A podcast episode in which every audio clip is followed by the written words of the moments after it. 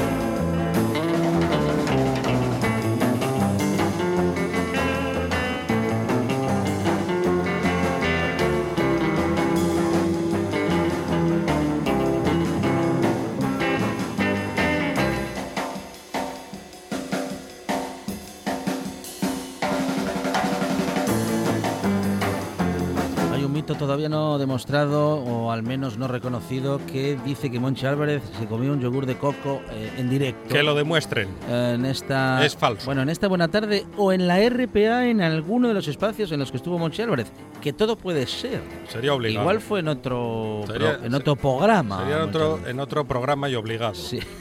Obligado Porque seguro. el yogur de coco, ¿a quién le gusta el Porque a yogur de Monchi coco? Álvarez no le gusta ni el yogur de coco ni el yogur de limón. Eh, creo que el yogur de limón le gusta tanto como el tofu. Oh. Eh, pero el que no tiene ningún problema con ningún yogur, bueno, que sepamos, ahora se lo vamos a preguntar, es Miguel Ángel Luruña, doctor en ciencia y tecnología de los alimentos. Bueno, problema con algunos yogures sí que tiene, pero el problema para él no es precisamente el sabor. Miguel Ángel, ¿qué tal? Buenas tardes. Hola. Hola, ¿qué tal? Muy buenas. Como siempre, la ciencia de la alimentación y, bueno, la ciencia de los yogures. Eh, Miguel Ángel, que, qué barbaridad, qué cantidad de yogures que tenemos para elegir y cada vez son más. Pues sí, la verdad es que es para volverse locos. Antes, hace, bueno, cuando Monchi y yo éramos pequeños, yo Mm. creo que somos más o menos de la misma edad. Chamburcí, por por estaba, años 80. est- estaba el chamburcí, ¿te acuerdas, Miguel Ángel? Sí, sí, sí, y el pero vamos, que teníamos yogures de, de sabores y yogur natural. Y Eso es. ya, y no había más. Y ya está. Y, Sí. y es que hoy para encontrar eso hay que buscar mucho, porque lo que abundan son, pues, Sí. bueno, de todo, hay de todo. Hay, pues, de los que te ayudan a ir al baño, supuestamente. de Son- los esos son los de José Coronados. son esos. Mm. Esos, esos. Sí. De los que ayudan a tus defensas, de los que ayudan a tus huesos, de los que bajan el colesterol, eh, desnatados, sin azúcar, con edulcorantes, con cereales, con... Bueno, al final, pues es una locura. Al final vamos a la sección de yogures y, y a ver qué hacemos, porque nos perdemos entre tanto yogur, no sabemos muy bien qué comprar. Con pulpa, sin pulpa, Así con que- pulpa más pequeñina, con, con cachitos de fruta que no se note, que se note. Los frutos del bosque. Frutos del bosque, Mm. que hasta hace un tiempo no sabíamos ni lo que era y ahora está en todas partes. Yo quiero encontrar una bellota y no acabo de encontrarla con los frutos del bosque. Am, bueno, yogures para todos los gustos, Maracuyá. como dices, eh, pero mm, todo, bueno, en fin, todo a lo que se le llama yogur es yogur, Miguel Ángel. Pues en realidad no. Mira, me alegra que me hagas esa pregunta. se suele decir. Y no viene y que conste Porque- que no viene en el guion. No. Así es. Pues normalmente ll- llamamos yogur a todo por, por extensión, pero solamente se puede llamar yogur a un tipo de producto, que es el que está elaborado con leche fermentada a partir de dos bacterias concretas, que son Lactobacillus eh, bulgaricus y Streptococcus. eh, eh, ay, se me ha ido ahora mismo. Bueno, dos bacterias acidolácticas, que no nos importa el nombre. Sí, bueno, sí, porque por otra parte no, no voy, voy a ir al... Streptococcus thermophilus. Sí. Thermophilus. mirar, ¿eh? Lo digo todas las delantero sí. de la EK Lo de digo, Atenas, lo digo todas las noches para mm, eh, reforzar la articulación, Miguel Ángel. Pues bueno, son dos bacterias acidolácticas que son las que fermentan el azúcar de la leche. El azúcar de la leche es la lactosa. Lo que hacen estas bacterias es transformar la lactosa en ácido láctico. Así la leche se hace más ácida y lo que ocurre es que coagulan las proteínas y bueno, a fin de cuentas que la leche se transforma en yogur, vaya. pero solo podemos llamar yogur, así con ese nombre, pues eso, a la leche fermentada con estas bacterias y que además tiene esas bacterias vivas cuando lo compramos. Es decir, hay otros productos, por ejemplo, esos que no necesitan frío, que parecen yogures, que hace años, eh, bueno, hubo una guerra con esto tremenda entre, entre una empresa y todas las demás, porque esta empresa quería eh, que eso se llamara yogur y todas las demás decían, hombre, esto no se puede llamar yogur porque eso no tiene bacterias vivas, eso no necesita frío porque no tiene bacterias vivas, ha sido mm. tratado por calor para matar las bacterias y que se conserve. Al final esa empresa se salió con la suya en parte porque, mm, bueno, pues fueron a juicio y, y la conclusión fue que sí se permitió llamar, bueno, con un determinado nombre que es yogur pasteurizado después de la fermentación pero bueno, no es yogur a seca, sino que es un yogur pasteurizado. Sí, es un yogur con, pues con, apellido. ilustre. Sí. Sí, porque bueno, no tiene, no tiene mucho que ver con un yogur. Eh, precisamente eh, lo que caracteriza al yogur es que tiene bacterias vivas. Pero bueno, este producto es más bien anecdótico porque no se suele vender mucho. Vaya, yo no lo he visto mucho en, las tiendas.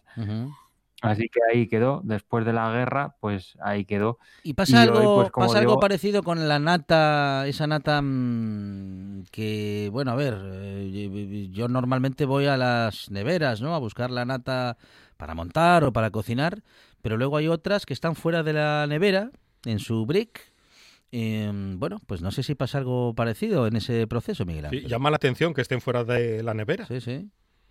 Claro, en el caso de la nata, pues ocurre un poco como en el caso de la leche. Eh, la leche la tenemos pasteurizada eh, dentro del frigorífico, dentro del refrigerador, o la tenemos esterilizada que conserva fuera del frigorífico. Entonces, depende del tratamiento térmico que haya sufrido, depende de si se ha calentado más o menos. La pasteurización es un tratamiento donde se aplica una temperatura inferior a 100 grados durante un tiempo pues un poco largo, pues varios segundos, 30 segundos, por ejemplo. Y la esterilización es un proceso donde se aplica una temperatura mucho más alta, pero durante un tiempo mucho más corto. Por ejemplo, 120 grados durante dos segundos. Hablo de memoria, ¿eh? las cifras seguramente no correctas, pero bueno, para que nos hagamos una idea.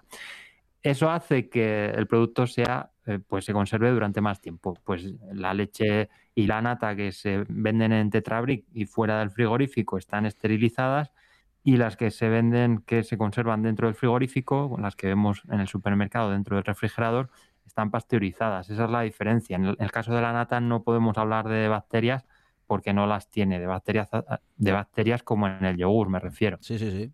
Entonces, son productos diferentes bien, el, mundo de la publicidad se ha eh, bueno ocupado mucho de los yogures. Eh, es eh, un producto, no sé si podríamos decir que es un producto producto estrella, que es un producto que en España, en fin, es de mucho interés. Se vende bien. No sé si resuelve muchas comidas o si resuelve muchos postres, pero vamos, que hay hay neveras absolutamente completas, llenas de todo tipo de variedad de yogures y parece que hay competencia con las grandes superficies o entre las grandes superficies para ver quién tiene más opciones. Pues yo diría que lo que resuelve más son las cenas, ¿no? Porque eso de, bueno, no voy a cenar, voy a cenar un yogur y ya está. Sí, es una frase. Sí. Pero tiene que, ser un, tiene que ser un yogur de estos grandotes, porque si no, dónde vas con un yogur? en la cena. Sí que hay, sí que hay mucha guerra publicitaria en los yogures, porque bueno, es un producto que en principio era muy básico, pues ya decíamos antes que teníamos yogur natural y yogur de sabores, pero claro, en cuanto entraron las variedades, pues mm, todas estas variedades que conocemos ahora, empezó una guerra publicitaria para ver mm, bueno, pues cuál destacaba más. Y empezaron también en los años 90 con los productos funcionales, que son son esos alimentos a los que se les añaden, bueno, pues por ejemplo vitaminas o minerales mm. y entonces se pueden publicitar con alegaciones de salud. Pues por ejemplo el famoso eh, ayuda a tus defensas. Sí, el, el bifidus. Eso es que bueno, es uno de los productos estrella entre los productos lácteos. No es un yogur porque no está fermentado con esas bacterias que decíamos antes, entonces se puede, se puede vender solamente como mm, producto lácteo fermentado, por ejemplo, o leche fermentada. Eh, en, el, en el envase no veremos la palabra yogur por ningún lado. Entonces, bueno, esto es una cuestión técnica más que otra cosa, no tiene que ver con, con otra cosa. Y, nada, la cuestión es que a veces, bueno, a menudo se nos da a entender que estos productos pues cumplen o hacen cosas que en realidad no hacen, aportan beneficios para nuestra salud que en realidad no tienen como las entendemos o como se nos dan a entender. Por ejemplo, ya hemos explicado alguna vez que esto de que ayuda a tu sistema inmunitario pues no se refiere a la famosa bacteria que se publicitaba, este el LK6 y no sé qué. Sí, inmunitas. Sí, eso es, pues eh, esta empresa sufrió, bueno, tuvo que pagar una multa millonaria por exagerar esos beneficios asociados a esa bacteria cuando en realidad no estaban probados por la, por la ciencia, no había evidencias de que eso fuera así. Para poder, para que una empresa pueda utilizar esas frases en la publicidad, tienen que estar previamente aprobadas en base, pues eso, a evidencias científicas, a que haya estudios científicos que digan, pues mira, esto sí que es verdad, lo puedes poner. Pero entonces, bueno, esta empresa asociaba ese beneficio a esa bacteria. Eh, tuvo que pagar una multa porque no había evidencias de que eso fuera así y a partir de ahí, pues lo que hizo fue buscarle las vueltas para seguir con esa publicidad. ¿Qué hizo? Pues añadir vitamina B6. Para la vitamina B6 sí que está aprobada esa alegación de salud, ayuda a tu sistema inmunitario o, bueno, contribuye al buen funcionamiento del sistema inmunitario. Entonces, lo que hace esta empresa es añadir esa bacteria, e, esa, esa vitamina, y por eso puede poner ese mensaje, no por las bacterias que tiene el yogur. Sí, sí. Pero vamos, que eso lo podríamos hacer con una botella de agua mineral igual. Si cogemos una botella de agua mineral y le añadimos vitamina B6, podemos venderla con el reclamo ayuda a tu sistema inmunitario igualmente. ¿Y lo, Así que, pues ¿y lo del colesterol, Miguel Ángel? En lo del colesterol sí que es verdad que, funciona, entre comillas. Bueno, todas estas alegaciones eh, son ciertas, igual que la de que la vitamina B6 ayude a nuestro sistema inmunitario, pero bueno, hay que saber interpretar lo que quieren decir, ahora lo veremos.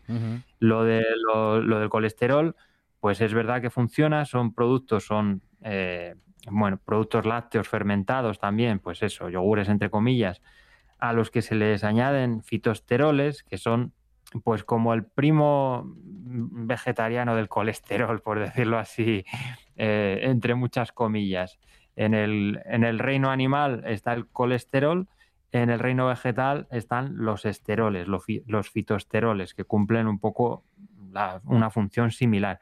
Entonces, cuando consumimos estas sustancias, los fitosteroles, compiten en nuestro organismo por la absorción de colesterol. Es decir, nuestro cuerpo dice, mira, aquí tenemos fitosteroles, pues quítate para allá que absorbo estos y, no quiero el colesterol.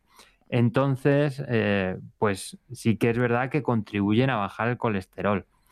Pero, pero eso no quiere decir que sean milagrosos reducen un poco en un porcentaje el colesterol. Además, hay que tener cuidado con ellos, hay que seguir las instrucciones que vienen en la etiqueta, porque, por ejemplo, no son aptos para menores. Eh, las personas que están bajo medicación para el colesterol tienen que tener mucha precaución y consultar a su médico.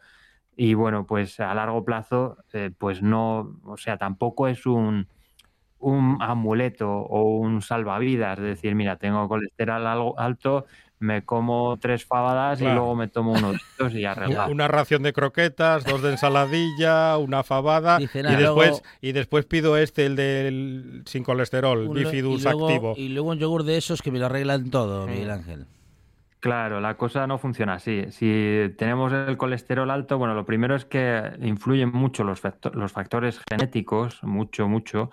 Eh, la dieta es una pequeña parte y, bueno, pues si tenemos el colesterol en niveles preocupantes, pues obviamente tenemos que acudir al médico y el tratamiento, uno de los, vamos, lo que se recomienda es pues abordarlo eh, con la dieta, la actividad física, más que con eh, medicación, bueno, la medicación por supuesto es efectiva, pero más que medicalizar a las personas con el, con el, colesterol alto, pues lo que se recomienda es, por supuesto, supervisión y medicación si es necesario, pero abordarlo ya desde una perspectiva, pues eso, de la dieta, una buena dieta y actividad física y, bajar de peso. Eso es lo que a largo plazo es más efectivo. Y los yogures que te ponen en la etiqueta 0% de grasa, ¿ahí nos tenemos que fiar de la etiqueta? Sí, aquí no se puede mentir. Si no tiene grasa, pues, o sea, si pone 0% de grasa, pues es que no tiene grasa. Otra cosa es que eso sea, eh, que sirva para algo, porque si eh, le quitamos la grasa a un yogur, pues vas a ver un poco a, cartón piedra, porque la grasa es lo que le da sabor al yogur, la grasa que tiene la leche de forma natural. Entonces, cuando le quitamos la grasa a un yogur, lo que queda es un producto pues muy seco y para y además con una mala estructura para que forme una buena estructura hay que añadirle pues otras cosas. Se le añaden por ejemplo gelatina para que tenga pues una estructura firme y al final pues nos da una sensación extraña y, es un producto insípido que bueno pues eso, el, yogur natural entero con leche entera está bien, no hay ningún problema con comerlo producto saludable. Entonces, pues eso, el yogur de toda la vida, vaya. el natural. No hace falta el natural de toda la vida, eh, sin azúcar añadida, tampoco necesitamos edulcorantes y tampoco necesitamos que no tenga grasa. Si nos parece muy ácido, pues podemos ir cambiando de marcas, que no todas saben iguales. Las hay más suaves, las hay más ácidas, también cambia la textura, las hay más cremosas, menos, eh, las hay con mejor sabor, con peor, pues podemos ir, si nos gusta el yogur, cambiando hasta que demos con el que nos gusta. Si nos gusta poco pero queremos comerlo, que tampoco hay necesidad de obligarse, pues podemos añadirle cosas saludables, pues podemos añadirle frutos secos, eh, pasas, fruta desecada, fruta eh, fresca, pues lo que nos guste, que sea saludable.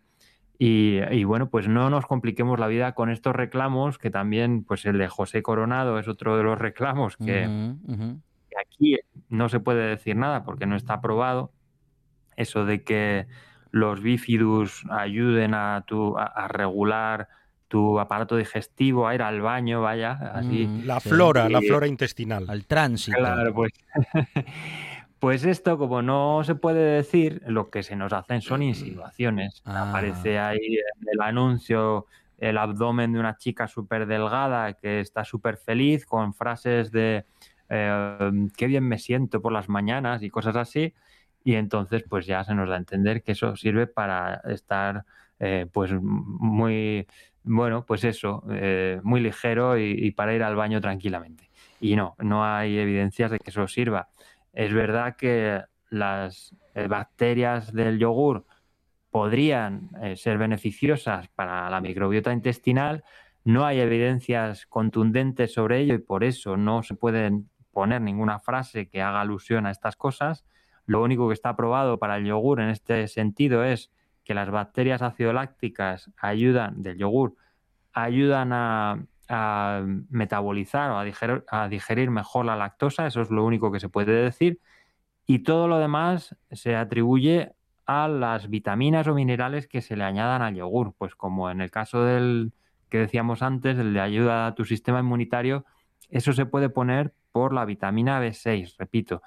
Pero eso no significa que tomando ese yogur vayamos a evitar la gripe o la COVID o cualquier otra enfermedad. Lo que significa es que nuestro sistema inmunitario necesita esa vitamina para funcionar. Y si no la tiene, no va a funcionar bien. Pero esa vitamina la podemos encontrar en la dieta, eh, en unos bocartes, por ejemplo, tranquilamente, mucho más baratos. Y, y bueno, y diría yo que también más sabrosos. Pero eso ya es cuestión de gustos. Y, bueno, pues algunas empresas están aprovechando esta situación en la que nos encontramos de pandemia para hacer campañas publicitarias que son bochornosas y escandalosas, porque nos dan a entender, pues eh, ayer vi precisamente una que nos decía algo así como, ¿tienes ganas de terraceo? Pues, y te ponía una foto del yogur y una persona con mascarilla ahí, pues, bueno, que nos da a entender que si quieres ir eh, de terrazas o si quieres montar en el transporte urbano o si quieres hacer vida normal, te tomas uno de estos y ya eres inmune. Y ojo con eso, es una publicidad desde mi, en mi opinión, profundamente irresponsable, hmm. porque, bueno, sin decir expresamente lo que no se puede decir, lo que hacen son insinuaciones para dar a entender lo que realmente no es. Pero claro, si no estamos atentos, si no sabemos de qué se está hablando, pues podemos interpretar ese mensaje. Así que mucho cuidado con esto. Me dice mucha gente, ¿y eso por qué no se prohíbe? Y es que pues la legislación es estricta en estos casos, solamente se, se permiten, pues ya digo, las alegaciones que están aprobadas y que tienen una evidencia científica detrás, pero claro, es que cómo regulas las insinuaciones y, las, eh, los montajes de imágenes con, con sugerencias, eso es imposible de regular. La ética no se puede legislar. Eso ya entra dentro de, bueno, pues eso, de la ética empresarial y, también entra dentro de lo que es interpretable, lo que interpreta cada uno. Y ahí es muy, muy difícil legislar. Así que ahí lo único que queda es, pues, educar a los consumidores, educar a la población y darles conocimientos y herramientas para que sepan moverse en este mundo tan salvaje. Y para eso, bueno, pues creo que una ayuda, he intentado hacerlo con, el libro que he escrito, aprovecho para no meter la cuña, que no te líes con la comida. Y, bueno, pues eso espero que, sirva de ayuda para, para evitar estos engaños que a mí, en mi opinión son engaños. Muy interesante eh, que no tenían con la comida de Miguel Ángel Lurueña, justamente, em, muy bien organizado, eh, por bueno, pues por tipo de alimentos. Si usted quiere saber, bueno, pues qué pasa con los yogures, está el apartado de yogures o de lácteos, en el que se pueden encontrar, bueno, pues las respuestas a nuestras preguntas más habituales y nuestras dudas.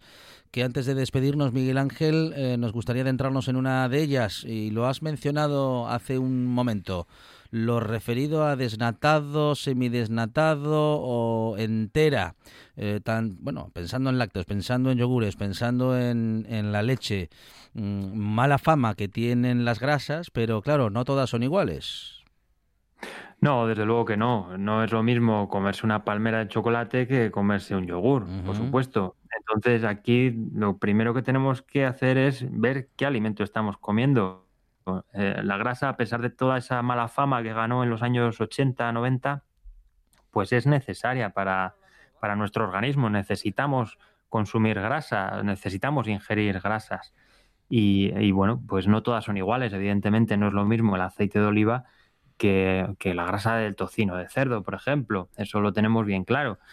Pero luego no distinguimos muy bien cuando se trata de un yogur, por ejemplo, pues huimos de la grasa o cuando se trata de, la leche, huimos de la grasa. Entonces, bueno, los lácteos enteros eh, se pueden considerar aceptables dentro de una dieta saludable. La leche entera, los yogures enteros, el queso fresco. Entonces, eh, el problema es donde deberíamos prestar atención es en todos los añadidos que pueden tener, pues si tienen mucho azúcar o si los mezclamos, si los mezclamos con pepitas de chocolate o con galletas y todas esas cosas. Pero vamos, que los lácteos enteros tienen cabida dentro de una dieta saludable. Muy bien, y no necesariamente son, bueno, menos sanos o poco sanos. Eh, yo desde que tenemos en nuestras conversaciones, Miguel Ángel, he cambiado el modo de consumir algunos lácteos. Ya no compro desenatado. Pues me parece muy bien, porque, pues ya digo, los, los desnatados al final, mm, pues te dejan un poco con, bueno, esto ya es una percepción personal, pero, pero bueno, sacian menos, eso sí que es una, cosa objetiva, pero además como son más insípidos, pues yo creo que luego tienes más apetencia por añadirle cosas o por comer otras cosas más sabrosas que no siempre son saludables. Si comes un yogur desnatado y además sin azúcar, pues dices, jolín, esto hay que añadirle aquí algo que le dé un poco de chicha. Al final le echas galletas, virutas de chocolate, no sé qué, mojas un churro y al final te montas ahí una, una fiesta, pero con yogur desnatado, por si acaso. Entonces, bueno, pues si nos gustan los lácteos enteros, pues eso, que no hay problema. Y si no nos gusta, pues tampoco es imprescindible, que por otra parte también se nos dice, tómate tres lácteos al día, que no sé qué. Hombre, pues ni una cosa ni la otra. Si nos gustan bien, si no nos gustan o no los podemos tomar, pues también bien. Bien, bien. y, como último apartado, eh, yogur, kefir. ¿Qué es eso del kefir? algunos dicen que es mm, más sano que el yogur. Eh, hablamos un minuto de kefir. Es una variedad del yogur. ¿Qué es el kefir, Miguel Ángel? Pues podríamos decir que es un primo muy lejano del yogur, para entendernos. Es un producto fermentado también que se puede hacer a partir de leche y que se elabora, bueno, a partir, se hace, se ha hecho normalmente de forma casera, eh, pues con unas bolitas, no sé si las conocéis, que se pasaban entre vecinos, pues toma estas bolitas para hacer tu kefir. Y pues eso se sumergía en la leche. Eh, es una mezcla de levaduras y bacterias que fermentan la leche, en este caso, bueno, si lo queremos hacer con leche, porque también se puede hacer con agua y azúcar, pero si lo queremos hacer con leche, pues sumergimos ahí las bolas y, pues lo mismo, lo que hacen es fermentar la lactosa de la leche, transformarla en ácido láctico y, y bueno, pues se obtiene kefir, que es un producto fermentado. ¿Qué pasa si lo hacemos en casa? Pues que en esa fermentación se produce alcohol también. Entonces es importante porque no es apto para personas embarazadas o para niños pequeños. En el kéfir comercial no hay alcohol porque se seleccionan estas bacterias y estas levaduras para que no se produzca una cantidad de alcohol que sea bueno, significativa. Así que eso sí se puede tomar sin problema. Eh, bueno, es un producto saludable eh, si no tiene alcohol y, y, ya está, no hace milagros tampoco. Entonces, si nos gusta bien, si no nos gusta, pues también bien. Muy bien. Y para terminar, Miguel Ángel, desde luego, como siempre, todo aquello que no tenga azúcar, azúcares añadidas, eh, principalmente y bueno y acostumbrar acostumbrar a nuestro paladar a bueno pues a soportar aquello que no lleve azúcar que no sea demasiado dulce pues sí, así es. Eh, lo ideal sería, pues, acostumbrarse un poco, sobre todo en el caso de los niños, que ya de entrada asumimos como padres que a los niños no les van a gustar los yogures naturales porque son muy ácidos, y entonces ya de entrada les damos yogures azucarados, decimos, hombre, es que es muy pequeño, ¿cómo le vas a dar eso tan ácido? Claro. Hombre, pues a los niños, si le das el, yogur natural de toda la vida, de entrada, Se lo pues claro. Se lo come, se lo come. Hombre, depende también, si le estamos dando una papilla que está súper dulce, ah, pues a lo mejor lo rechaza. claro. Pero claro, si, si en lugar de papillas, pues les damos alimentos, alimentos normales y corrientes de toda la vida, sí. pues, por ejemplo, bueno, pues yo qué sé, eh, calabacín, un trozo de pollo cocido, sí. eh, pequeño, vaya, para que no se atragante. Lo importante es que no se atragante. Sí, sí. Pero vamos, que les podemos dar alimentos, eh, salvo excepciones que no pueden consumir muy pequeños, pues los mismos que a un adulto. Y si queréis otro día hablamos de esto. Pero vamos, que si les educamos el paladar, pues les va a gustar el yogur eh, normal, el, natural, sin azúcar. Y eso es el problema que tenemos también los adultos. Si llevamos toda la vida comiendo muy dulce, pues claro, luego un yogur natural sin azúcar no nos gusta. Entonces, pues deberíamos ir educando nuestro paladar igual que cuando vamos reduciendo el azúcar en el café para acostumbrarnos a tomarlo solo o con muy poco azúcar, pues lo mismo con todo lo demás. ¿A qué edad eh, podemos se puede convertir en persona un niño o una niña y comer una fabada, por ejemplo? pues hombre, el problema de la fabada es el embutido, que no es muy saludable, que digamos. Vale, vale. Pero vamos, Si, hablamos de faves, pues eh, a partir de los seis meses ya puede comer faves tranquilamente. Pero trituradas, eh, al principio trituradas. Bueno, no tiene por qué. si el problema son los, atragantamientos, pero si, si le vamos dando primero otros alimentos que sean más grandes para que pueda ir familiarizándose con la comida y, la, y luego pues las faves están bien cocidas, que no estén duras. Sí y vemos que, bueno, pues que ya tiene una habilidad para comer tranquilamente sin atragantarse, pues ya puede comer faves sin problema. A ver, faves, me refiero a faves, ¿eh? no a fabada, que eso, la fabada, pues para un niño no es muy saludable, para un niño pequeño, pues eso, tiene mucha grasa, tiene los embutidos y, eso. Las faves sí, son saludables, son legumbres, igual que los garbanzos, las alubias y, y los guisantes y todo lo que queramos. Muy bien. Bueno, pues Miguel Ángel Uruña es doctor en Ciencia y Tecnología de los Alimentos y claro, nos ha acercado a la ciencia de los alimentos. Recordamos que no tenían con los alimentos, que no tenían con la comida, es su publicación y ahí podemos encontrar muchas respuestas, al igual que en estos minutos de cada miércoles en la Buena Tarde Miguel Ángel. Gracias, un abrazo. Un abrazo. Gracias, un abrazo. La Buena Tarde, de 4 a 8, de la Buena.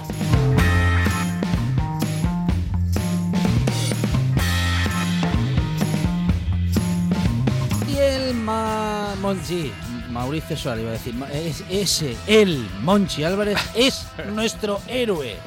hablo, hablo de Manolo González. ¿Qué le pasa, Fonseca? Nuestro héroe, porque es el que nos acerca a los cómics y es el que. A ver, el, guionista, que a escriba bien el guion de una vez. Es que lo, jaleo lo pone con unas letras que no se entiende nada. Manolo González, ¿qué tal? Buenas tardes. Muy buena, pero qué jaleo es No, porque no nos funciona el ordenador y entonces está ah, el guionista escribiendo a mano. y, es como, y, es que además parece un médico porque no se entiende lo que escribe. Es como Mariano Rajoy, no se entiende la letra ni él. O sea que por fin el ordenador se estropeó. Hoy es un día de estos de que había que tirar voladores. Así es. Tome un plátano, Fonseca. Necesita potasio a estas horas de la tarde. Yo tiré el ordenador por la ventana. Bueno, mirando a ver a quién le cayó, ¿no? ¿Eh? Que no había nadie debajo. No, yo dije, va. Avisando no hay problema. allá va. Bueno, vamos a lo nuestro.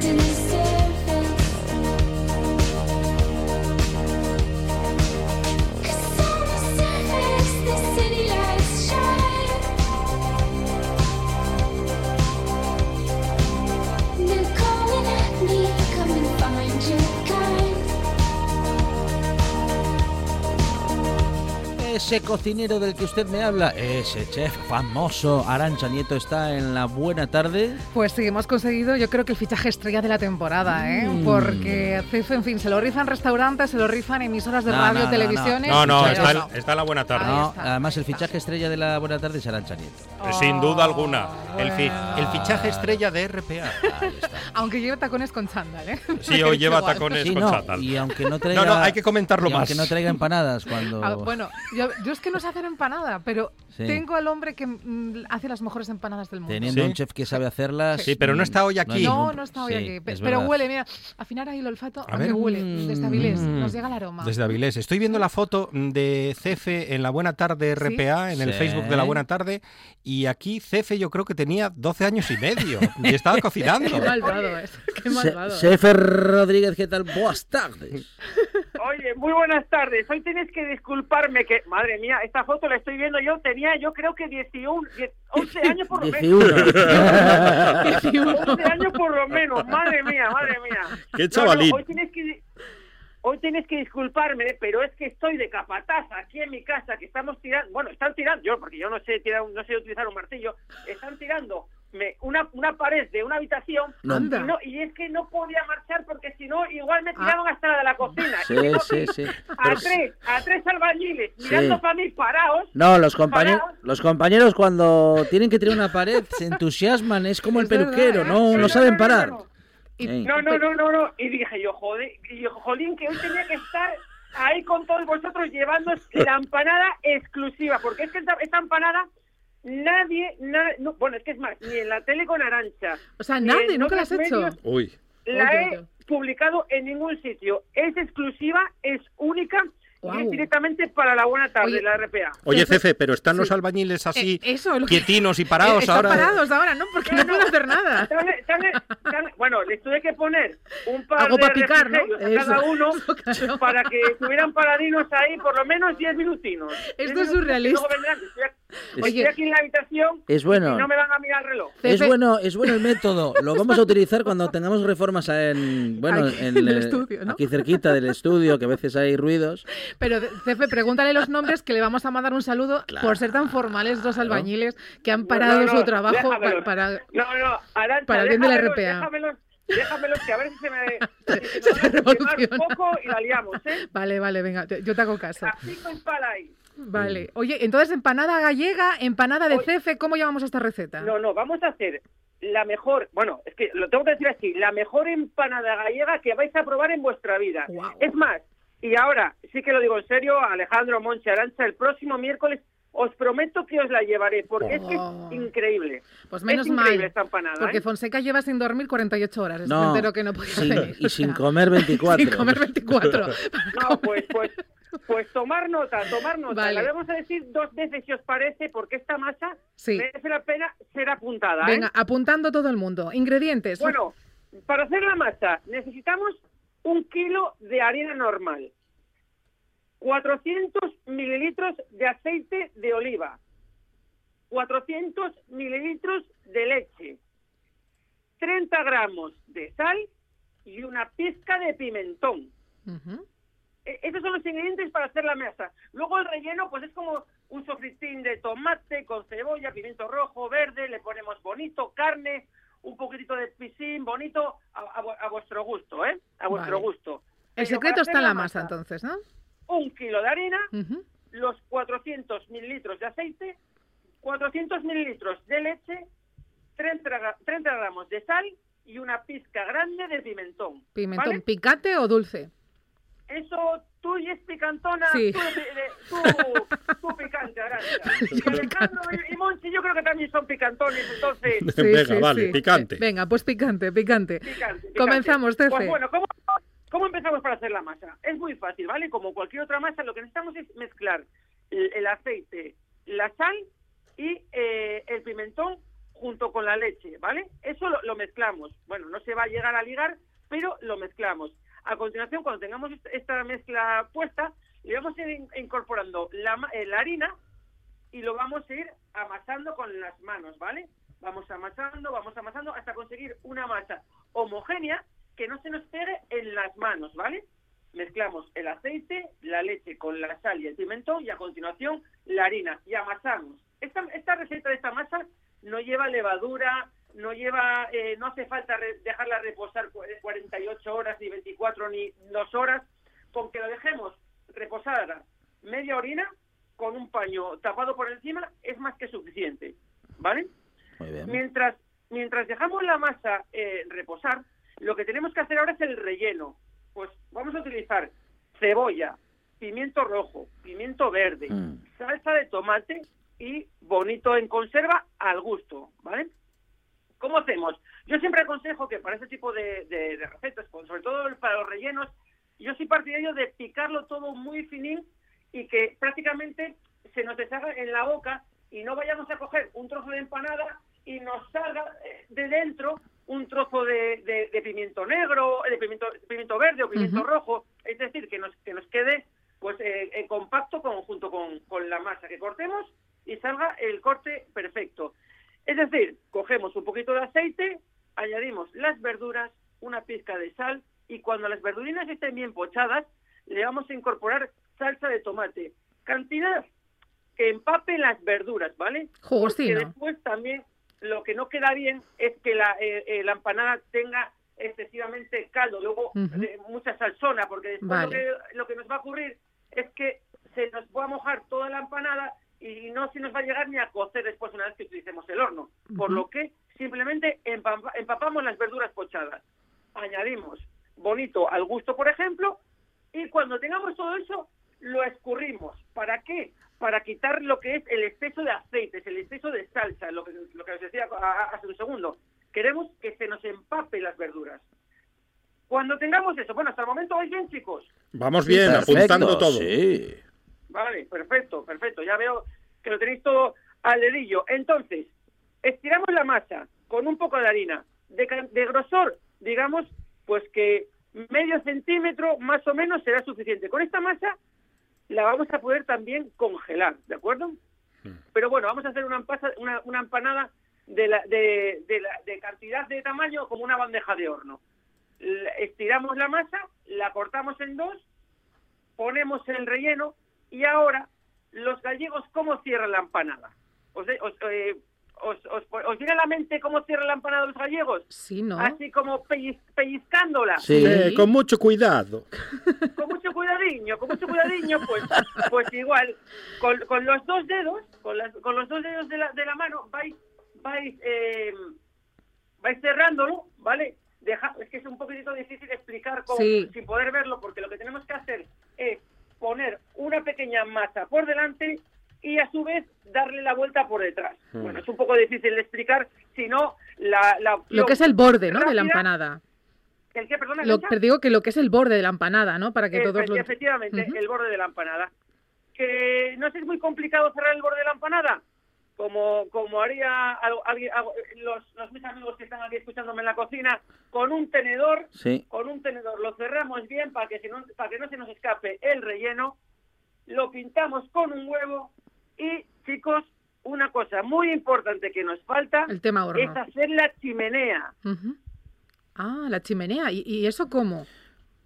La chimenea hay que hacer un pellizco en el centro de la empanada. Sí un circulín que nos quede para que respire el interior de la masa. Vosotros justo en el centro de la empanada, con los tres dedos de la mano, cogéis, eh, tiráis un poquitito, lo rompéis y ese agujerín que os queda lo cerráis con un poquitito de masa, pues para que pueda respirar dentro de la masa y una vez que lo estemos cociendo al horno, nos quede por completo bien cocido, tanto por dentro, por fuera, por arriba y por, y por, y ah, Mira, ese truco interesantísimo, ¿eh? Muy, muy importante, muy importante. Seguramente que más de, los que más de uno de los que nos están escuchando, seguramente cuando van a Galicia, o bueno, incluso las empanadas que nos dan aquí en, en Asturias, esa chimenea eh, que hay en el centro eh, suele ser muy muy utilizado, muy utilizado. Yo tenía un, método un poco más de entre casa, que era eh, pinchar eh, con el tenedor la masa por encima. también, también, eh, también, eso pues también, también nos vale, también nos vale, Alejandro. Sin ningún, sin ningún problema. O sea, que puede ser, Cefe, un furaki más bien grande, a modo de chimenea como tú planteas, o el método yo que todos conocemos de, pinchar con el tenedor, ¿no? efectivamente, efectivamente. Lo importante es que respire el interior, que se nos cuesta eh, la masa por todos los sitios. Y después, esto también, el huevo no tiene por qué ser obligatorio, pero sí eso es recomendable, porque, claro, a ver, una empanada, cuanto más brille como el pan, mucho mm. mejor, por lo que si vosotros cogéis el huevín batido, o solo, o solo la yema con un poquitito de agua, la batéis bien, una brochina, pintáis toda la, toda la masa por encima, y lo horneamos en un horno, temperatura arriba y abajo, a 180 grados, hasta que os quede bien dorado, que será igual yo calculo que para esta para esta masa serán unos 35-40 minutos. 35-40 minutos.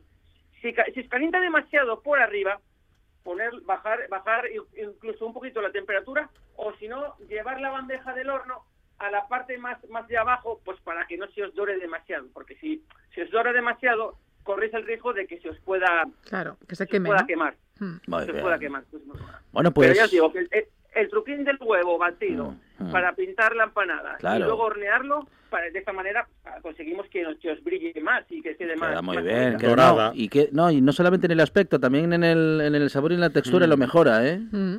Sí, sí, sí, sí, sí, se nota, se nota, se nota, se nota, se nota, se nota. Oye, pues mándanos una foto de, tus obreros ahí paralizados con, el vasín de, refresco en la mano. Y a ver cómo queda la casa. Mira, mira, ya, están picando, ya están picando. Ya, empezaron. Ya, empezaron a picar. Chicos, ya empezamos, ya seguimos, ¿eh? Antes de que uh, se meta en un problema Cefer Rodríguez, vamos a dejarle a, bueno, pues ahí como jefe de obra, que como buen jefe de obra no tiene ni idea de lo que dice, pero... Uh, va, a ser un love eh, estupendo todos los jefes son así, no sabemos nada de lo que decimos. Pero cierto, Alejandro, ahí está. Ya te digo, la semana que viene te llevo, os llevo la empanada, vamos, os llevo la empanada, pero vete pensando qué os apetece que cocinemos la, semana que viene, porque igual... Bueno, no te cortes, puedes traer la empanada y lo que hagamos la semana que viene. Lo vamos pensando. eso era también buena idea. Eso Oye, pues buena idea. se me ocurre, voy a plantearlo en redes sociales, que, lo elijan ah, los oyentes. Muy bien, que elijan los oyentes. ¿Te parece, jefe? Hombre, hombre, perfecto. Pues venga, lo planteamos a los oyentes de la buena tarde. Cefe Rodríguez es ese cocinero, ese chef del que usted me habla. Cefe, gracias, un abrazo. Un abrazo. Un Un abrazo, abrazo, grande. chicos. Muchas gracias. Buena tarde. La buena tarde. Hasta las 8, la radio y la vida. En directo en RPA.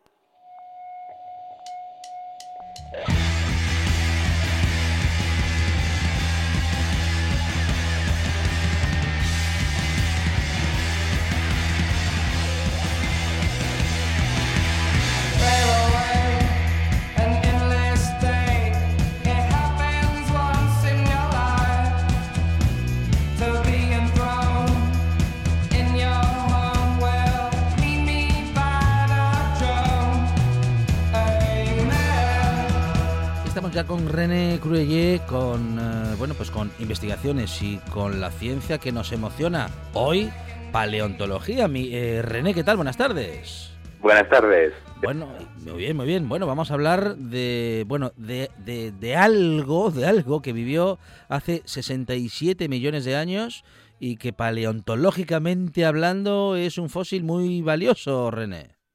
Es un pollo, sinceramente. Eh, es un, un ave que se ha encontrado en Bélgica hace... Bueno, los fósiles se han encontrado hace 20 años, pero como ya sabes, Mm, muchos fósiles que se encuentran no se estudian antes de mucho tiempo, se, se guardan en los museos y- hasta que llegue un investigador para mirarlos de más cerca y es lo que ha pasado hace poco. Eh, y se ha de- identificado este este fósil como como un antepasado de los mm, gallianseriformes eh, que son los antepasados de los gallos mm, de los pollos de los patos y los gansos eh, que vivía, pues sí, hace 67 millones de años, es decir, a la época de los dinosaurios, a la llamada época de los dinosaurios, porque lo que realmente esto nos enseña es que los dinosaurios no han desaparecido. Ajá, ajá. No, al menos no todos, René. No todos, efectivamente. Eh, los, las aves, los pájaros, son dinosaurios. Cuando dices eso, mucha gente te dice, eh, ah, sí, quieres decir que eh, las aves descienden de los dinosaurios. No, no, no. Eh, Son, di- son dinosaurios vivientes. dinosaurios. Claro. Eh, ya se sabía desde hace mucho tiempo que eh, los dinosaurios, la mayoría de ellos tenían plumas o plumones. Eh, no plumas para volar, pero estaban cubiertos de plumón para, guardar el calor, como nosotros los mamíferos tenemos pelo. Eh, también es lógico decir que los pájaros y las aves son dinosaurios porque son muy cercanos, a, Ujú. por ejemplo, a un bicho que conoces muy bien, que es el tiranosaurio. Sí. Eh, un estegosaurio es un dinosaurio. ¿de acuerdo? Sí. Eh, pero ¿qué pasa? Que los estegosaurios y los tiranosaurios son primos. Cuando los pájaros y los tiranosaurios son hermanos. Entonces la familia dinosaurio Sí. no puede contener a los estegosaurios y a los tiranosaurios y dejar a los pájaros fuera. Claro. fuera. Sí, sí, sí, sí. Eh, pero la mayoría de la gente pensaba que los pájaros modernos eran una cosa reciente, una evolución reciente. Resulta que no. Eh, desde hace unos años estamos se están descubriendo fósiles de pájaros que son aves modernas.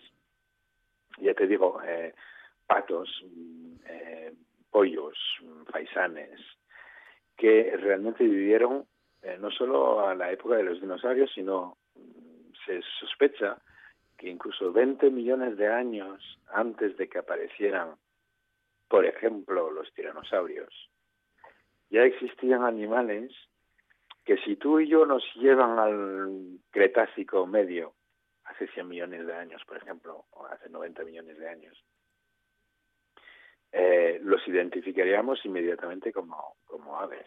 Y los reconoceríamos, son patos, son pollos, los reconoceríamos de, de- de inmediato. Lo que significa que los, las aves son dinosaurios y s- resulta ser los únicos que sobrevivieron a la catástrofe que eh, supuestamente puso un término a la época, a la dicha época de los dinosaurios, que en realidad sigue siendo ahora, pero a- al Cretácico. O sea, el, la- la- el meteorito que se cayó, se supone que se cayó hace 66 millones de años, exterminó a un mogollón de especies, pero eh, algunos dinosaurios sobrevivieron y pues los veis, los ves hoy en día en forma de, de aves. Cuando miras una paloma, realmente estás mirando a un dinosaurio.